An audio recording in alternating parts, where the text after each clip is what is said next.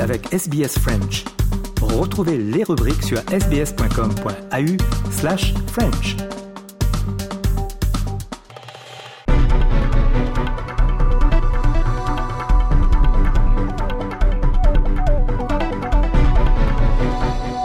Sommes le 10 décembre et direction euh, dans notre rubrique rétrospective pour l'année 1948.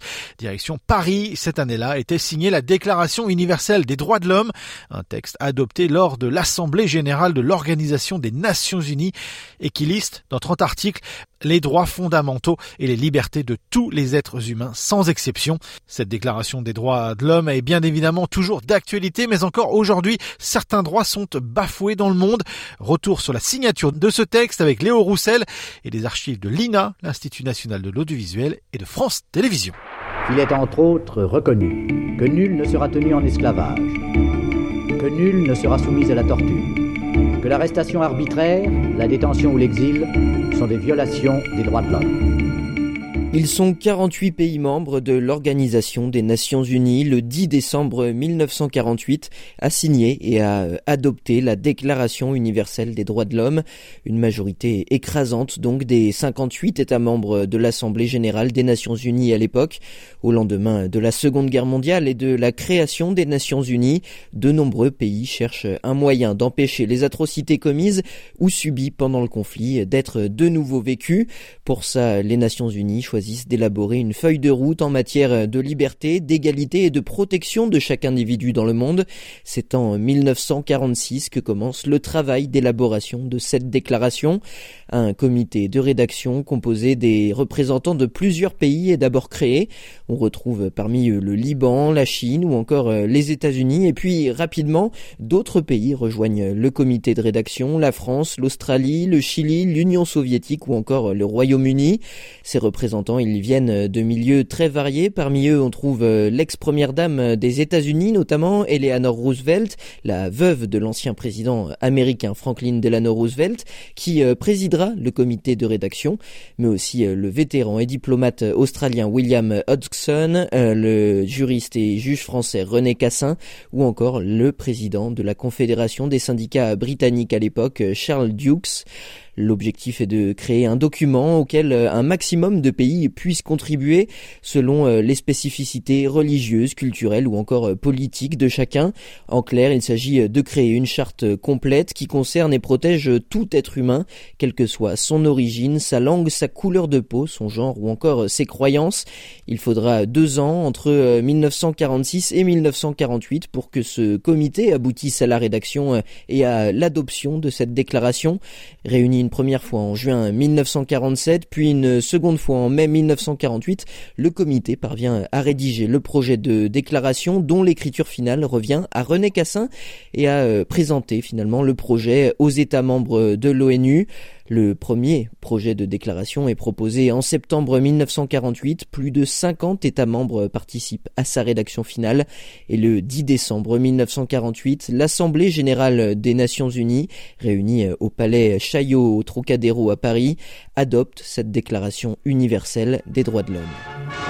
La paix, vue poursuivie depuis trois mois par la session des Nations unies réunies à Paris, et dont M. Robert Schuman, ministre français des Affaires étrangères, devait saluer la dernière séance en se félicitant que les délégués de 52 nations aient voulu choisir Paris pour édicter la nouvelle déclaration des droits de l'homme. Alors euh, sur ces pays réunis à Paris euh, pour la dernière séance de l'Assemblée générale des Nations unies, comme le rappelle cet extrait euh, des actualités françaises à l'époque, 48 pays vont finalement adopter la Déclaration universelle des droits de l'homme sur les 58 États membres.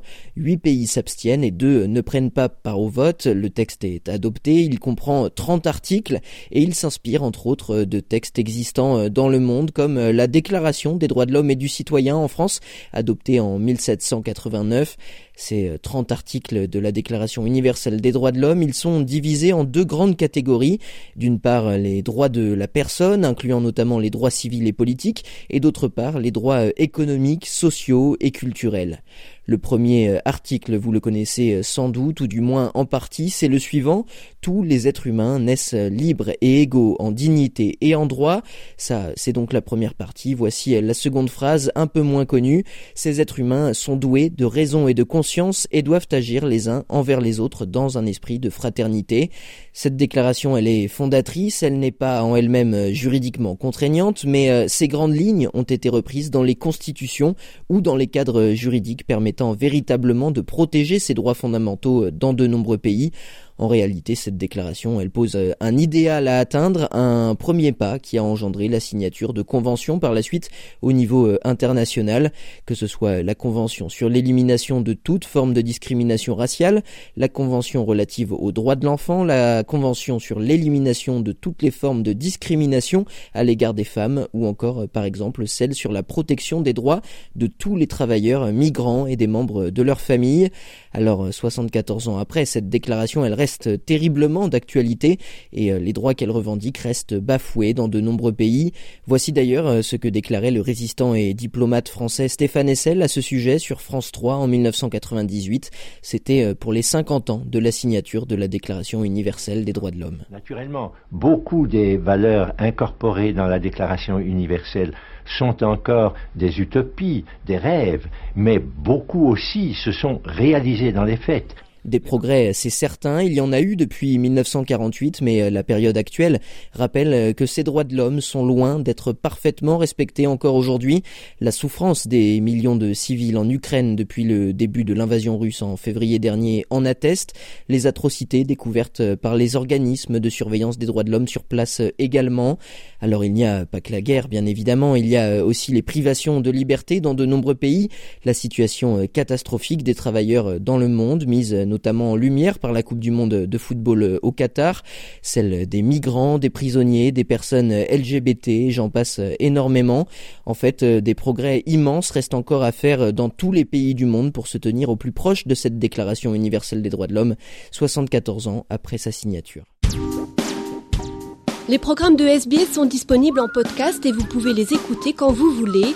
Pour s'inscrire ou télécharger, www.sbs.com.au/french.